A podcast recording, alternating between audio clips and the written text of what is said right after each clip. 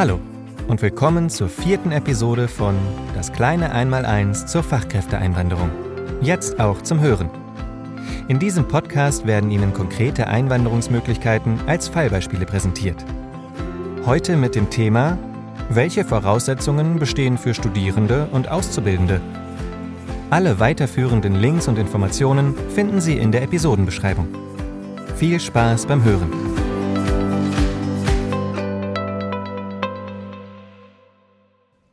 Internationale Studierende und Absolventinnen deutscher Hochschulen.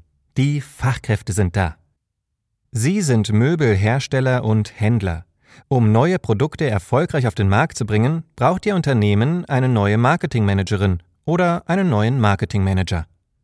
Sie haben die Bewerbung von G bekommen. G ist chinesische Staatsangehörige, hält sich in Deutschland auf und hat vor einem Jahr das Bachelorstudium BWL an einer deutschen Universität erfolgreich abgeschlossen.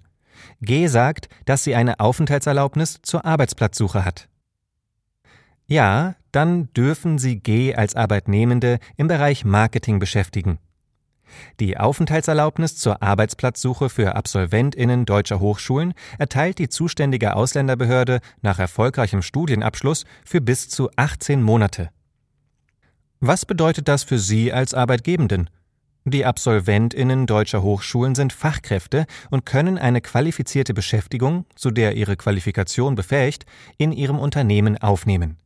Im vorliegenden Fall bieten sie solche qualifizierte Beschäftigung an G hat sich Marketingkenntnisse während des BWL-Studiums angeeignet.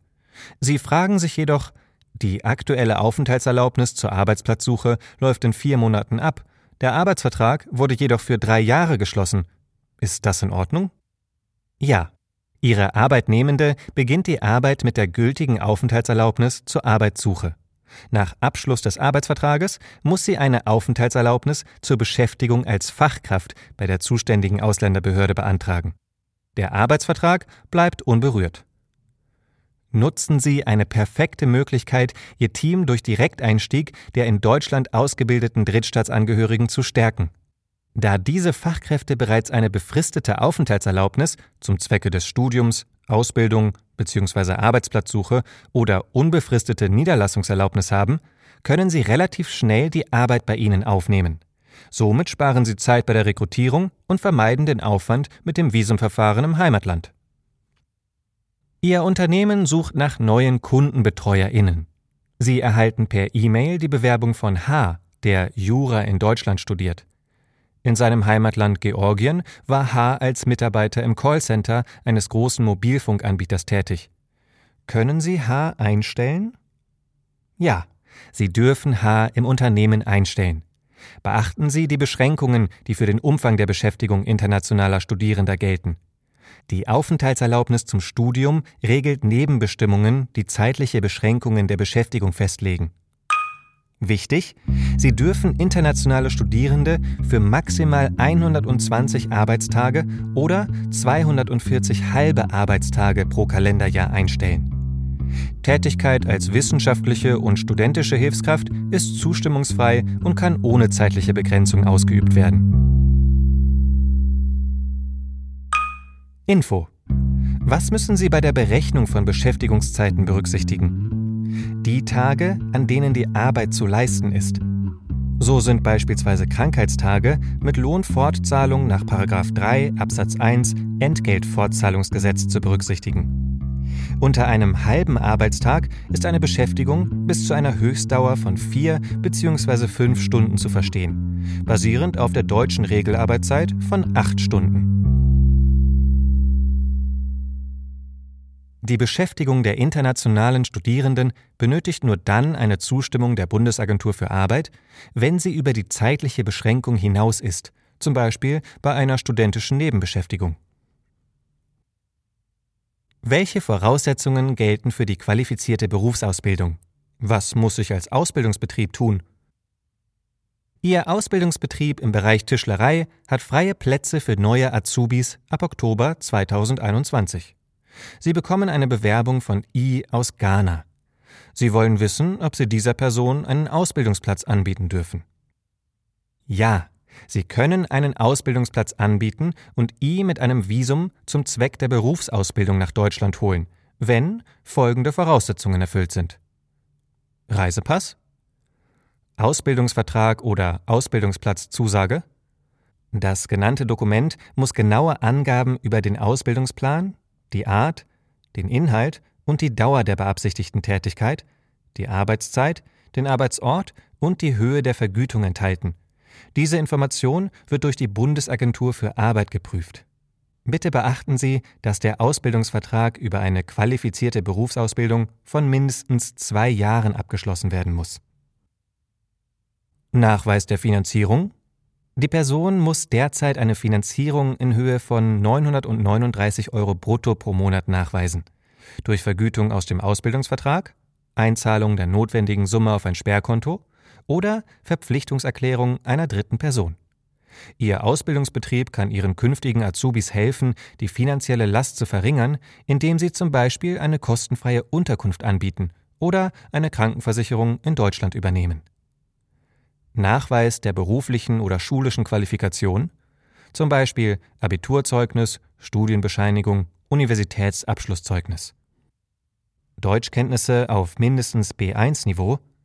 Als Nachweis dient ein aktuelles Sprachzertifikat, nicht älter als sechs Monate, nach Ablegung einer alte zertifizierten Sprachprüfung, zum Beispiel beim Goethe-Institut.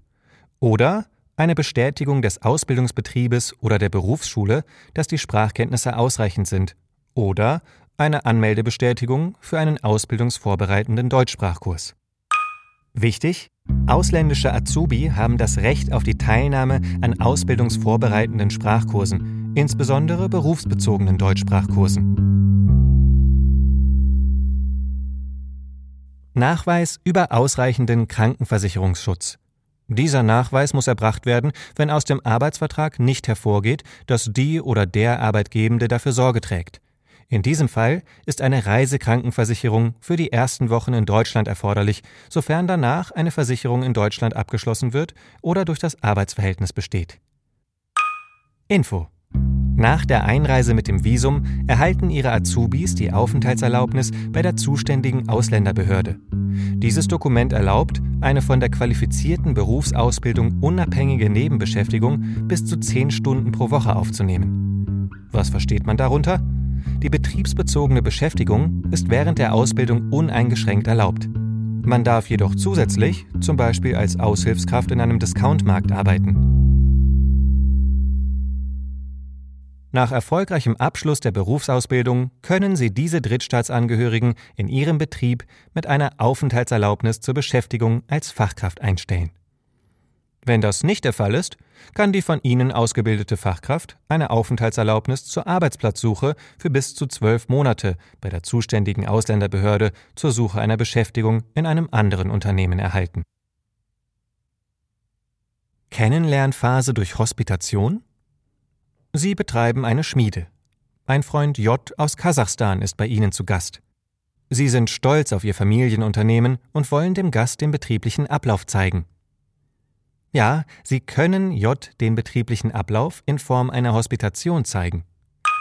Wichtig, Hospitation ist keine Beschäftigung im Sinne von 7 Sozialgesetzbuch 4. J wird Kenntnisse und Erfahrungen im Betrieb sammeln.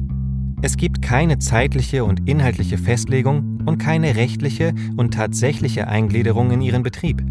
Sie zahlen J keine Vergütung. Es besteht auch kein Unfallversicherungsschutz. Eine Sonderform der Hospitation ist das sogenannte Einfühlungsverhältnis. Dabei können potenzielle Arbeitnehmende die betrieblichen Gegebenheiten kennenlernen und die Voraussetzungen der Zusammenarbeit für ein späteres Arbeits- oder Ausbildungsverhältnis geklärt werden. Ein Einfühlungsverhältnis ist nur zulässig, wenn keine Pflicht zur Arbeitsleistung besteht, Arbeitgebende keine Weisungen erteilen, solche Hospitation wenige Tage dauert. Ausnahme Ärztliche Tätigkeiten dürfen im Rahmen von Hospitationen nicht ausgeübt werden. Das war die vierte Episode von Das kleine Einmaleins zur Fachkräfteeinwanderung. Alle Kontakte und Ansprechpersonen des IQ-Netzwerks Brandenburg finden Sie in der Print- und Digitalversion unserer Broschüre. verlinkt noch einmal in der Beschreibung und auf www.brandenburg.netzwerk-iq.de. Das Förderprogramm Integration durch Qualifizierung IQ zielt auf die nachhaltige Verbesserung der Arbeitsmarktintegration von Erwachsenen mit Migrationshintergrund ab. Das Programm wird durch das Bundesministerium für Arbeit und Soziales gefördert. Partner in der Umsetzung sind das Bundesministerium für Bildung und Forschung und die Bundesagentur für Arbeit.